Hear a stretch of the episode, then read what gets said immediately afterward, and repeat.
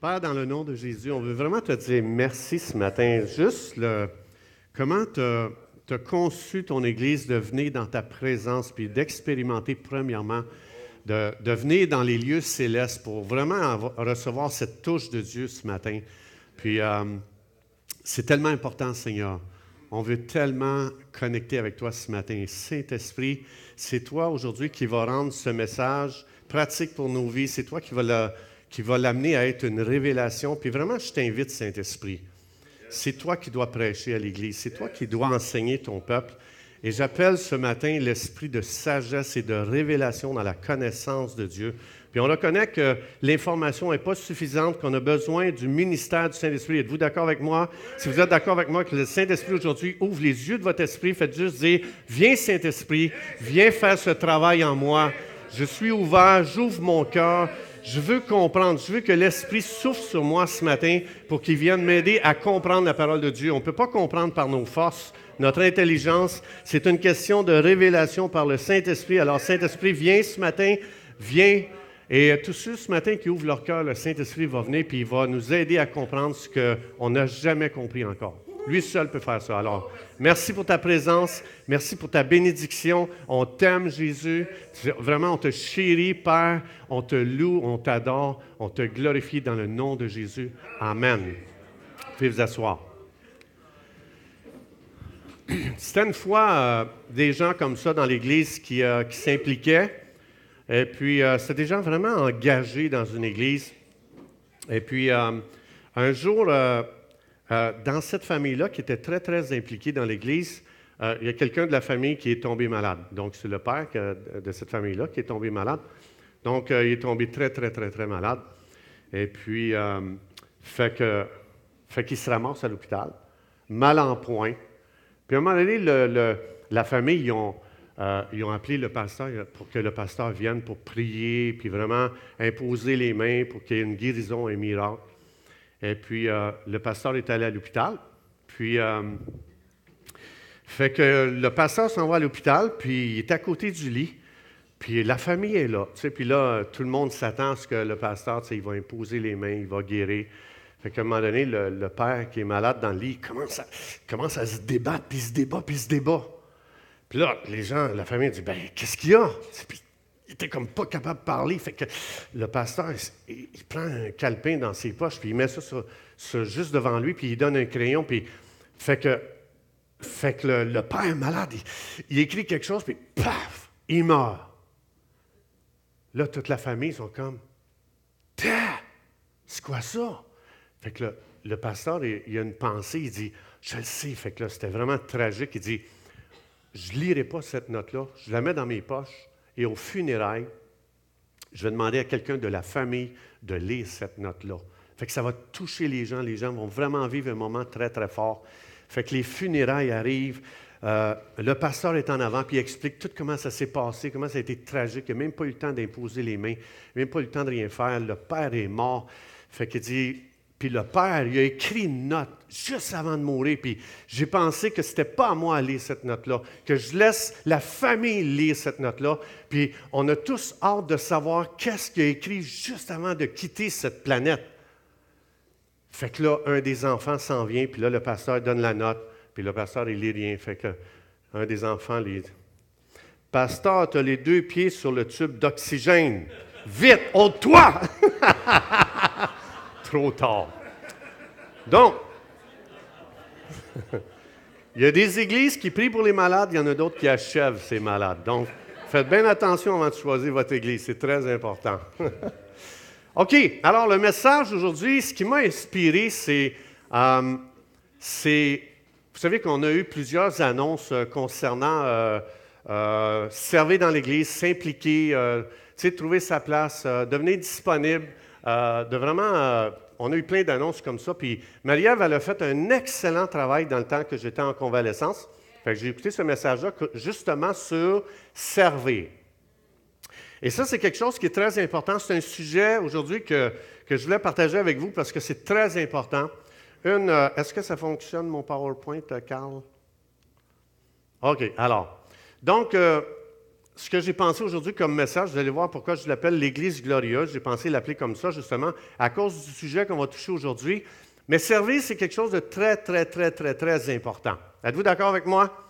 Alors, ça veut dire, aujourd'hui, il n'y a personne qui peut dire le message, ce n'est pas pour moi. Même quelqu'un qui sert aujourd'hui, même quelqu'un qui est super engagé, euh, le message est aussi pour toi. Mais euh, la première des choses que je veux regarder avec vous, c'est dans Éphésiens chapitre 4, versets 11 à 13. Jésus a donné, bon, ça explique que Jésus, il est descendu aux enfers juste un petit peu avant. Je, veux juste vous mettre dans le contexte. Dit que Jésus est descendu aux enfers. Il est monté au ciel. Et en montant au ciel, il a donné euh, ces cinq offices-là à l'Église, puis on va voir tantôt pourquoi. Mais il a donné ces cinq offices-là, et ces cinq offices-là sont très importants, et ils sont très importants encore même aujourd'hui. Et ils vont être importants pour toujours. Tant qu'on va être sur Terre, tant qu'on ne sera pas tout le monde au ciel, que euh, l'enlèvement a eu lieu, c'est terminé cette planète, ces cinq ministères sont archi importants. Alors, euh, donc, la première chose que Jésus a donné, ça, c'est des dons office. C'est des dons personnes avec un office sur leur vie. Donc, il a donné premièrement quoi? Les apôtres. Ensuite, les prophètes. Les évangélistes, tout le monde. Comment? Les pasteurs, les enseignants. Alors, ça dit que quand Jésus-Christ a quitté cette planète, il a mis en place ces cinq offices. La raison, c'est pour continuer ce que lui faisait quand il était sur terre. Alors, si on continue ici au verset 12, ça dit donc, il a donné ces cinq offices-là pour quelle raison? Pour le perfectionnement de, de chaque croyant ici. Comme il disait Samuel, et ça c'est très important, ce que Samuel a chanté tantôt, j'ai super aimé ça. Si quelqu'un ne se sent pas digne de louer Dieu, c'est que cette personne n'a pas une révélation de ce que Jésus a fait pour cette personne. Parce que la Bible dit, tu es saint non à cause de ton style de vie, à cause de ce que Jésus a accompli à la croix pour toi. Et Jésus a dit, tout est accompli. Tu peux rien faire. Tu peux absolument, même si tu consacrais ta vie jour et nuit au jeûne, à la prière, à servir Dieu, tu ne seras jamais plus saint. Jamais. C'est impossible. Jésus-Christ t'a sanctifié, c'est pour ça que la Bible appelle l'Église de Corinthe aux saints qui sont à Corinthe, l'Église la plus en désordre et qui vit dans le péché. Donc, c'est important d'avoir cette révélation-là. Donc, mais ça, c'est notre position. Il y a une position de sanctification que tu ne pourras jamais changer. Mais dans la pratique de tous les jours, on appelle ça la sanctification progressive. Tu as une sanctification positionnelle qui vient de ce que Jésus a fait pour toi, puis tu as une sanctification progressive que l'Esprit de Dieu a mis en place cinq offices pour t'aider à, de plus en plus, parce que Dieu t'a placé là dans ta sanctification, mais ta marche peut-être qu'elle est là, et le Saint-Esprit donne les cinq offices pour que de plus en plus, chaque fois qu'un office opère avec l'onction que Dieu lui a donnée, tu vas faire un pas de plus vers qu'est-ce que tu es déjà. Tu es déjà saint, mais maintenant, peut-être dans ta marche, c'est loin de ce que tu es positionnellement. Et ces cinq offices-là vont t'aider à faire un pas de plus. Ce matin, le but de ce message, c'est de faire un pas de plus vers qu'est-ce que tu es déjà, qu'est-ce que Jésus a fait de toi. Il a fait de toi un, roi, un prince, une princesse. Tu es déjà ça à cause de l'œuvre de Jésus. Mais dans ta marche, peut-être c'est très différent de ta position. Mais anyway, donc ça dit qu'il a donné ces cinq, ces cinq offices-là pour le perfectionnement des saints afin que, tout le monde ensemble, qu'il fasse quoi? L'œuvre du? Alors, ça veut dire qu'il y a combien de personnes qui sont appelées au ministère dans l'Église? Combien? Tous. Il y a beaucoup de gens qui pensent que parce que quelqu'un est payé à l'Église pour être à temps plein, que lui est dans le ministère, moi je ne le suis pas. C'est faux. J'ai une bonne nouvelle, vous êtes tous à temps plein dans le ministère. Sauf que vous n'êtes pas payé. Je suis désolé. Non, non, c'est une joke. Donc, on est tous dans le ministère. Ça veut dire que les cinq offices sont là pour t'équiper pour savoir comment faire le ministère de mieux en mieux, de plus en plus. Et ça, ce que ça veut dire, c'est que euh, ça veut dire qu'on est tous dans le ministère, on est tous à temps plein. Ça veut dire que l'annonce de servir, de s'impliquer, c'est un appel à tout simplement devenir ce que vraiment Dieu t'a appelé à devenir. Parce que beaucoup de gens pensent que si tu es payé à temps plein dans l'Église, tu fais du ministère. Si tu n'es pas payé, tu n'as pas besoin de faire de ministère. Mais on est toujours dans le ministère, 16 jours par semaine, 24 heures par jour, chaque personne. Donc, et les cinq ministères sont là pour nous équiper pour faire le ministère, pour servir dans mon appel selon le ministère dans lequel Dieu m'a appelé. Donc, il y en a qui sont appelés des, des gens d'affaires. Ce n'est pas juste dans l'Église qui est le ministère. En dehors de ces quatre murs, chaque personne est dans le ministère. Tu es dans le ministère dans ta famille, tu es dans le ministère dans ta ville, tu es dans le ministère à ton travail. Chaque personne est dans le ministère. Donc, le but de ce message aujourd'hui, c'est t'équiper pour faire le ministère lorsque Dieu t'appelle à faire du ministère. Ça, c'est très important à comprendre parce que on va voir pourquoi après, OK? Alors, ça veut dire que les cinq offices sont là pour qu'on fasse l'œuvre du ministère. Tout le monde ensemble? Jusqu'à quand? Jusqu'à ce qu'on soit tous devenus des chrétiens adultes. Ça, ça veut dire ceci. Jusqu'à la stature parfaite de Christ. Ça, ça veut dire ceci. Mon office vous fera jamais grandir plus que 20% dans votre vie. Si moi, aujourd'hui, avec l'appel que Dieu m'a donné, avec l'office que Dieu m'a donné, si j'opérais à 200% dans le ministère, avec l'office que Dieu m'a donné, vous grandiriez jamais plus que 20% C'est ce que ça veut dire.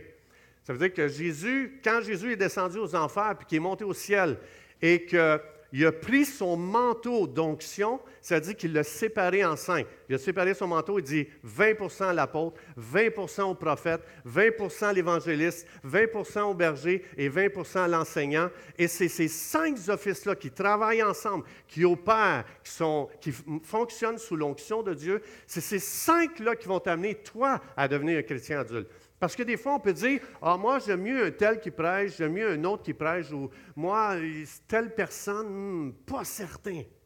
Bien, quand le berger fait du ministère, tu as 20% de ta croissance qui est en opération. Et c'est pour ça qu'on ne pourra jamais tu sais, aujourd'hui, des fois, la structure d'église qu'on a, on met un pasteur qui est en avant, puis c'est lui qui dirige l'église, puis tout le monde regarde à cette personne-là, ou si c'est un enseignant, tout le monde le regarde et dit Hey, moi, je vais devenir un chrétien mature parce que les messages que cette personne-là amène, c'est tellement bon que je vais vraiment devenir un chrétien mature. Faux. Ta maturité pour devenir adulte. Autrement dit, pour commencer à entrer dans ton plein potentiel, il va falloir que ces cinq ministères-là soient opérationnels et opérants sous l'onction de l'Esprit de Dieu. Et c'est pour ça que j'encourage l'Église à s'ouvrir à l'apôtre, à s'ouvrir au prophète, à s'ouvrir à l'évangéliste, à s'ouvrir au berger et à s'ouvrir à l'enseignant. De ne pas dire, moi, c'est lui mon pasteur, puis j'en veux pas d'autre sur ma vie. C'est pas comme ça que ça fonctionne. Si tu fais ça, tu viens de perdre 80% de ton potentiel. Tu t'imagines? 80% c'est beaucoup. Alors, c'est pour ça que c'est important qu'en tant que croyant, on s'ouvre. Et quand il y a un apôtre, ou quand il y a un prophète, ou quand il y a un évangéliste, ou quand il y a un berger, ou quand il y a un enseignant, d'ouvrir notre esprit, de dire Dieu, je veux recevoir le 20% que cette personne-là aujourd'hui va contribuer dans ma vie. C'est pour ça que les cinq, les cinq offices et cinq ministères, c'est très important qu'ils soient restaurés dans l'Église. Pour que l'Église devienne mature. Merci. Ça va? Ça va tout le monde? OK. Alors moi, ce que, donc le but de ce message aujourd'hui, c'est de nous amener à comprendre, à travers ce que l'Esprit de Dieu va communiquer ici aujourd'hui, c'est de nous amener à voir que l'Église, c'est une Église glorieuse. Je vais vous dire ça parce que moi, dans ma vie, il y a eu une période où ce que servir, ça venait me chercher. Et je vais vous dire qu'est-ce qui est arrivé dans ma vie. Euh, moi, là, euh, euh, l'Église, j'avais pas une vision glorieuse de l'Église. Moi, je suis parti dans ma vie chrétienne, puis là, je suis né nouveau, je suis un croyant, ça fait quand même assez d'années que je suis sauvé, et puis je suis parti de ne pas servir à quelqu'un qui s'est défoncé dans le ministère. Il s'est passé quelque chose entre les deux.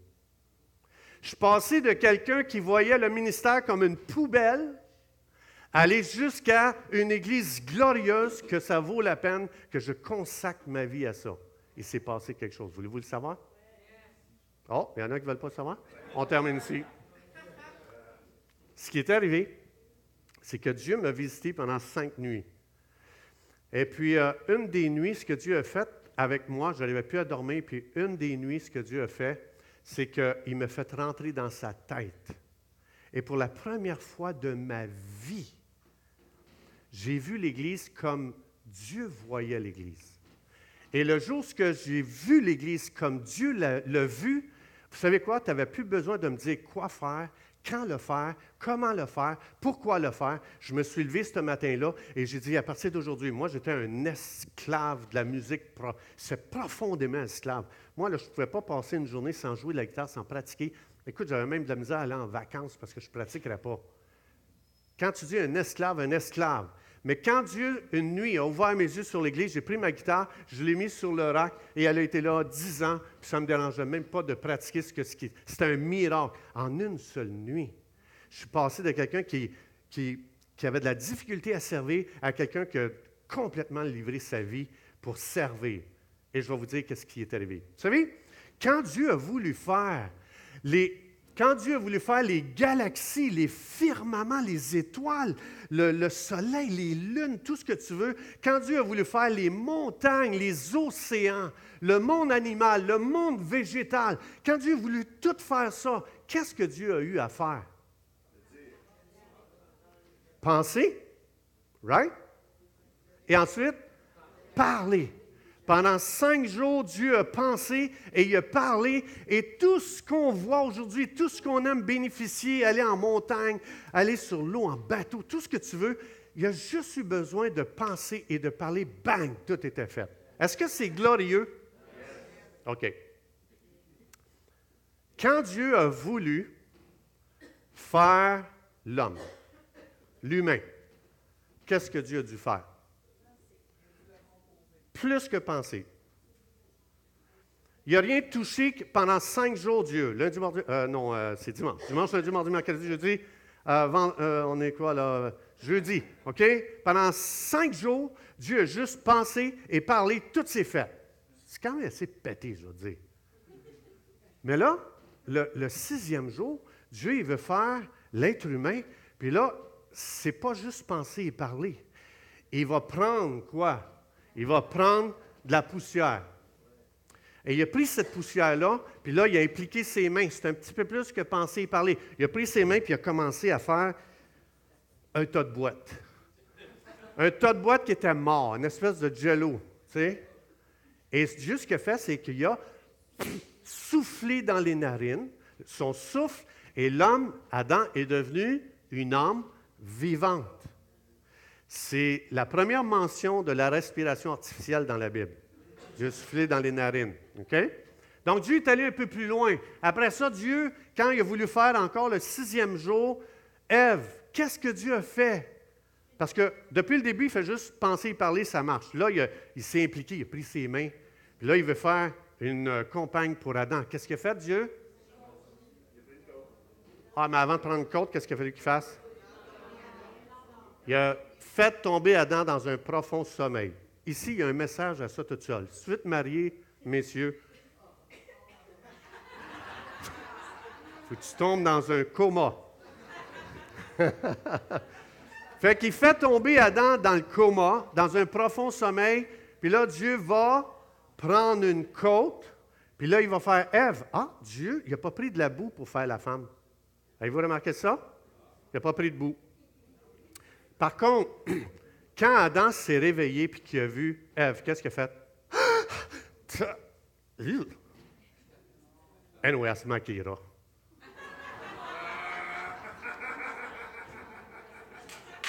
Mais Ève a dit un instant, Adam, peut-être tu ne sais pas, mais toi, tu es le brouillon, puis c'est moi le chef-d'œuvre. Mesdames, vous n'avez pas l'air contente, vraiment, là. Puis après ça, Ève a dit La preuve que je suis un chef-d'œuvre, c'est que Dieu a travaillé pendant cinq jours, il n'était pas fatigué, il t'a fait, tu n'étais pas fatigué, mais quand il m'a fait, il a dit Moi, je m'en vais en vacances pour le restant de l'éternité. C'est là que Dieu a inventé le sabbat. Il a dit Hey, ça, c'était dur à faire, ça, là, cette affaire-là. Il n'a pas dit ça à Adam, il a dit ça après Ève. Moi, je m'en vais en vacances. Je ne touche plus à rien, je me repose, on appelle ça le jour du sabbat. Alors, donc, ça veut dire, c'est quand même glorieux l'être humain. On dit que l'être humain, c'est le couronnement de la création. Êtes-vous d'accord? Bien oui, on est le couronnement. Maintenant, quand Dieu a voulu faire un peuple choisi pour lui, une nation qui va le représenter sur terre. Qu'est-ce que Dieu a eu à faire? Il a appelé Abraham, il a donné une révélation, et après avoir donné une révélation, à partir de là est né son peuple, le peuple hébreu, qui était supposé le représenter sur terre. Puis après, qu'est-ce que fait Dieu? C'est qu'il a veillé sur la descendance d'Abraham pour s'assurer que ce peuple-là arrive en Canaan. Right?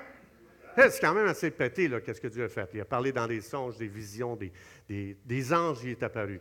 Mais, quand Dieu a voulu faire l'Église, qu'est-ce qu'il a fait? Le Père a conçu le plan, le Fils a exécuté le plan et le Saint-Esprit a révélé le plan.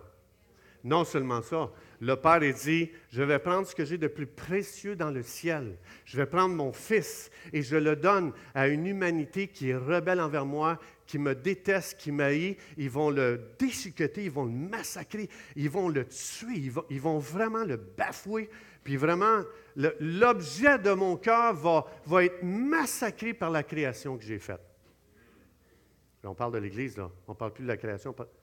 Le prix que ça a coûté à Dieu quand c'est venu pour l'Église, c'est incomparable à la création, c'est incomparable à créer l'être humain, c'est incomparable à se faire une nation.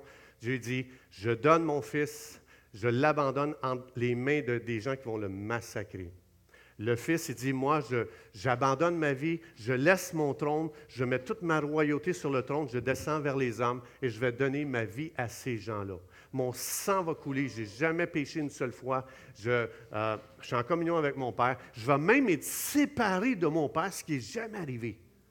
Et le Saint-Esprit, ce qu'il fait, c'est que depuis 2000 ans, le Saint-Esprit, il donne aux hommes, parce que Jésus-Christ est ressuscité, est monté au ciel, dit que Jésus-Christ, il donne des dons aux hommes afin que ces gens-là continuent à faire l'œuvre que Jésus-Christ faisait quand il était sur terre. C'est pour ça que Jésus dit, vous allez guérir les malades, vous allez chasser les démons. On va continuer à faire exactement ce qu'il fait. C'est pour ça que Jésus dit, tu vas faire les mêmes choses que moi. Ça, ce que ça veut dire, ça, c'est le prix de l'Église. Ça n'a même pas fini encore de, préparer l'Église qui est l'épouse de Jésus, qui va être mariée à Jésus pour l'éternité dans le ciel. Quand Dieu m'a révélé ça, savez-vous qu'est-ce qui est arrivé? Dieu m'a dit, Régent, je ne peux pas t'appeler à une plus grande œuvre parce que tout ce que les humains font sur terre va rester sur terre, ça va mourir avec eux autres. Mais mon Église va traverser le temps et mon Église va aller dans le ciel pour l'éternité et elle va être mariée à Jésus. Et Dieu me dit, Régent, je veux juste te promouvoir. Je viens juste te visiter pour te promouvoir, Régent. Je viens pour t'ouvrir les yeux parce que je sais que le malin a travaillé très, très fort pour t'aveugler. Mais aujourd'hui, je viens pour te révéler te donner une révélation qui va faire que personne ne va avoir besoin de pousser sur toi, personne ne va avoir besoin d'utiliser la pression pour te lever, pour dire, moi, à partir d'aujourd'hui, je veux servir le roi des rois, le Seigneur des seigneurs, le Dieu de l'univers qui m'a appelé à la plus grande entreprise qui existe, qui est l'Église, maintenant et pour l'éternité. Alors, ce que ça veut dire, c'est là que j'ai réalisé que jamais, jamais Dieu utilise la pression. Qu'est-ce que Dieu utilise pour nous faire bouger? La révélation. Maintenant, regardez ici avec moi. C'est pour ça qu'on a. Si. OK. Matthieu 13, 44. Le royaume des cieux est encore semblable à un? OK. Est-ce qu'il se voit à l'œil nu, le trésor? Non. Ça ne se voit pas. Présentement, il y a un trésor extraordinaire qui est là, mais il est caché dans un champ. L'homme qui l'a. OK, là, est-ce que je suis toute seule ici ce matin? J'ai l'impression d'être toute seule, là, j'ai un découragement. L'homme qui l'a? OK. Ça veut dire qu'il y a quelque chose à trouver. Et quand on le trouve, on va le voir tout de suite par qu'est-ce que la personne va être prête à. Il va vendre tout ce qu'il a et achète ça. Voilà comment, voilà comment Dieu veut que dans l'Église, Dieu ne veut pas qu'on utilise la manipulation, la pression de faire sentir quelqu'un mal. Dieu utilise toujours la révélation pour faire marcher son peuple, pour faire avancer l'Église. Parce que Dieu, c'est un Dieu d'amour. Il n'aime pas ça. faire sentir les gens mal, utiliser la pression, c'est d'utiliser les, outils de la chair. C'est la chair qui utilise ça parce que la chair, elle veut que les gens se conforment extérieurement quand l'Esprit de Dieu n'a rien fait intérieurement. Hey, t'es chrétien, change ça, fais ça. On ne réalise pas, on est en train de priver cette personne d'une révélation. C'est la révélation que l'Esprit de Dieu utilise, pas la manipulation. C'est important. Ensuite de ça, regardez juste le verset après, là aussi, qui dit Le royaume des cieux est encore semblable à un marchand qui cherche de belles perles. Et là, encore, Jésus-Christ, il va encore mettre l'emphase. Il a trouvé cette perle-là de grand prix. Qu'est-ce que le gars est allé faire? Il est allé vendre. Quoi? tout ce qu'il avait, puis il l'a acheté. Dieu est en train d'expliquer, il y a quelque chose de glorieux qui est là, mais qui est caché aux humains. Et, qui vous pensez qui cache ça? L'ennemi, exactement. Regardez bien ça ici. Alors, il dit dans 2 Corinthiens 4.4, Satan, le Dieu de ce siècle, a quoi?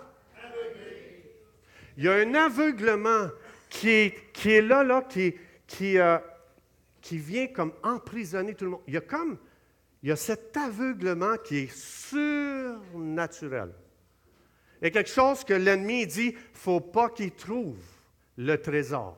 S'il trouve le trésor, je ne peux plus arrêter cette personne-là. Cette personne-là va être prête à tout abandonner, à tout payer. Cette personne-là va mettre le prix parce qu'elle voit quelque chose que l'ennemi a caché depuis longtemps. Satan il vient aveugler quoi? L'intelligence des gens. Ça veut dire qu'il y a une activité surnaturelle dans la compréhension de chaque être humain sur Terre pour que jamais cette personne voit, il voit euh, briller la splendeur de l'Évangile. Donc, ce que je veux dire par là, c'est pour ça que tout moyen naturel pour essayer de faire marcher les, l'Église, les croyants ne fonctionnera jamais. Les gens peuvent se lever pendant un temps, ils peuvent servir, mais aussitôt qu'il va arriver un petit pépin, parce qu'il n'y a pas de révélation, il va abandonner. Il s'en va. Quitte tout. C'est normal. Faute de révélation, mon peuple périt. Tout est une question de révélation. Tout est une question de révélation. Et Jésus, ce qu'il est en train de dire ici, le jour où est-ce que l'Église va avoir une révélation, qu'est-ce qui va arriver pour les serviteurs? Ils vont se lever. Tu ne feras plus jamais d'annonce, on va avoir trop de serviteurs.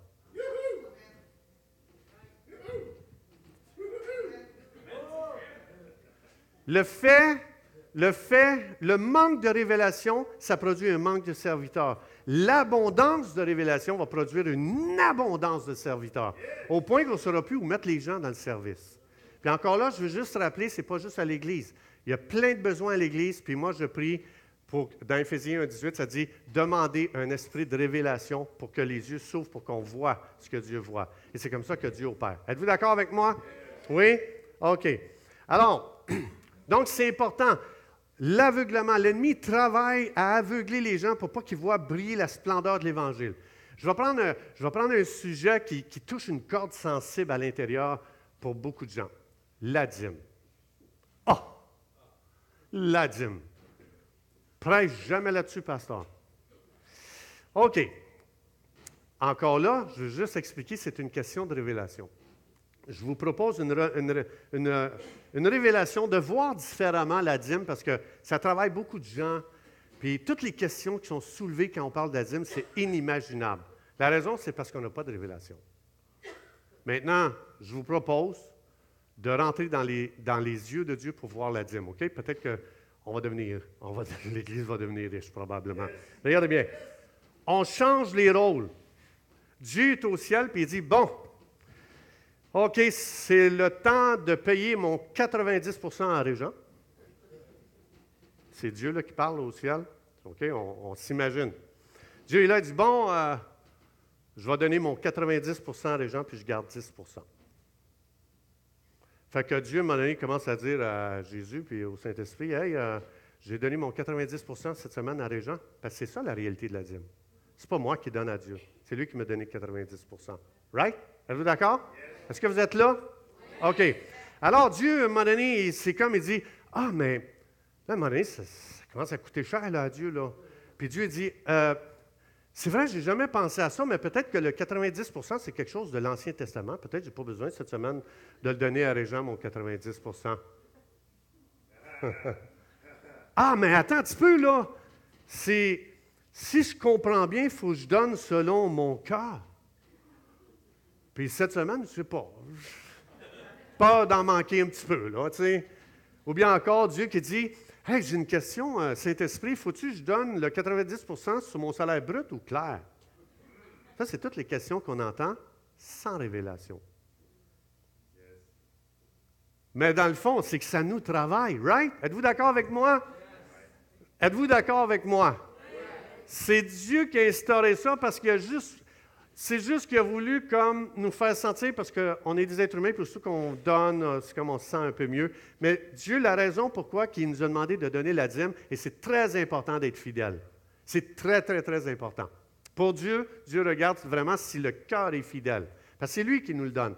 Alors, mais tant qu'on n'a pas une révélation, il y a toujours cette, cette bataille-là à l'intérieur de notre cœur, puis on ne veut pas entendre parler de ça, puis on ne veut pas que les gens parlent. On ne veut pas qu'à l'Église, on parle de dîme mais ça devrait être le sujet qu'on aime tellement entendre parler parce que c'est Dieu qui nous donne son 90% Puis c'est pour ça que Dieu dit, si on comprend la dîme, on fêterait, on célébrerait, parce que dans le Nouveau Testament, quand les gens c'était le moment de la dîme, c'était l'euphorie du temps du rassemblement. Parce qu'il y avait une révélation que c'est Dieu qui donnait son 90% aux gens. Amen? OK.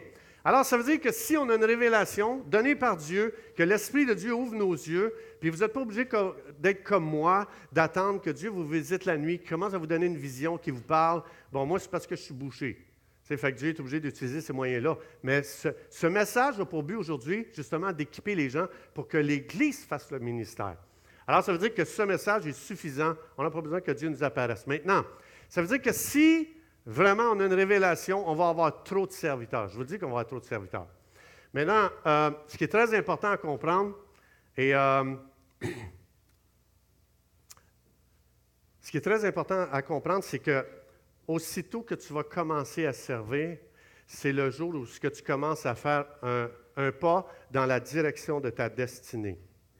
Tant que quelqu'un ne sert pas, il ne pourra jamais faire un seul pas vers sa destinée, vers son appel, vers ses dons, vers ce à quoi Dieu l'a appelé. OK?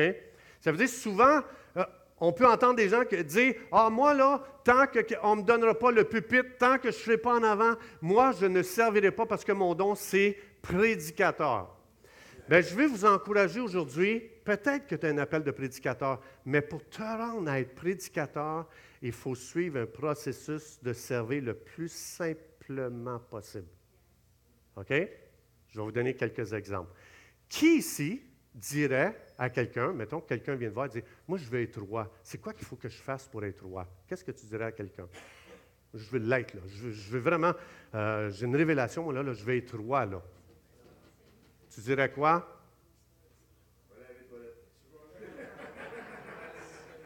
Il a raison. Il a raison, absolument. Regardez ici. Quand Saül a été roi comme roi, qu'est-ce qu'il est en train de faire? Il est en train de servir papa. Son père a perdu des ânesses. Et là, euh, fait que là, Saül est parti juste à la recherche des ânesses, et ça dit, quand il, s'est mis à chercher les ânesses, donc il était au service de son père, s'occuper des biens de son père, dit, quand Samuel voit Saül, Dieu lui dit, tu vois cet homme, je, t'ai parlé de lui hier, pendant que tu es juste en train de faire tes tâches, il y a quelqu'un à qui Dieu parle, que cette personne-là a un office, c'est Samuel qui est prophète, le plus grand prophète du temps, puis Dieu est en train de parler au prophète, et le prophète va commencer à parler à Saül. Dieu voit, mais il a juste fait un petit pas d'obéissance, pas pour devenir roi, pour servir son Père. That's it. Dieu n'a pas besoin de plus que ça. S'il avait resté chez eux, il aurait dit Hey, ça avait été un fils rebelle, écoute bien, c'est pas mes honnêtes. Vas-y, euh, le père, tu deux jambes comme moi, vas-y, chercher les honnêtes perdus. Non, je vais servir mon père. En servant simplement, le gars s'est ramassé à être loin. Il dit C'est lui qui va gouverner mon peuple.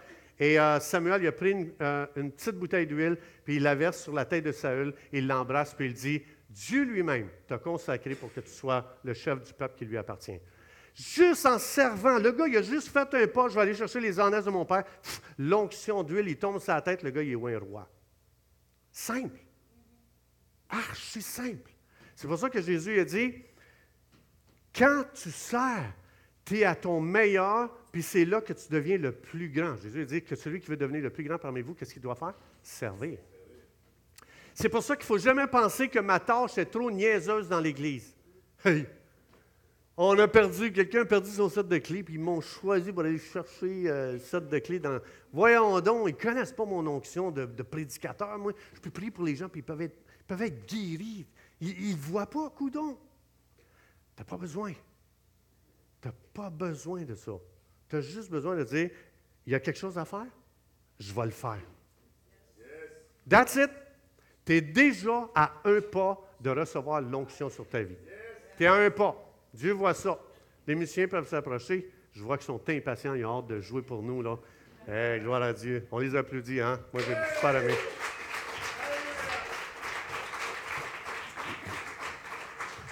Un autre exemple, combien de personnes qui diraient Hey, si jamais tu veux que les portes pour aller rentrer dans le palais puis devenir la personne qui a une renommée internationale, euh, juste euh, aller porter une boîte à lunch à tes frères. Qui aurait conseillé ça comme conseil pour devenir l'homme avec une réputation internationale? C'est exactement ce qui est arrivé avec David. Son père a dit David, peux-tu aller porter la boîte à lunch à tes frères? Ils sont, dans l'armée, là sont face à un grand combat. Et puis, euh, tu vas voir, là, ils ont sûrement faim. Apporte-leur des sandwichs, apporte-leur du fromage, va porter ça. Et c'est là que Dieu ouvre les portes pour que le gars, David, fasse face à Goliath. Et euh, David, il a juste comme été porter une boîte à lunch en allant servir ses frères le, la porte pour la renommée internationale était là. Juste servir. C'est pour ça que Jésus dit, quand tu sers, tu es à ton meilleur, parce que moi, je le vois. Puis aussitôt que je vois quelqu'un qui fait un pas vers le service, je dis, ah, ah, ah, ah, ah, ah, ah, ah. ça me touche, parce que c'est à ça que tu es appelé. Tu es appelé au ministère.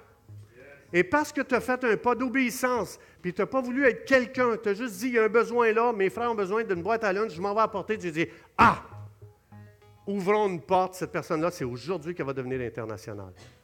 On n'aurait jamais pensé qu'une chose pareille arriverait.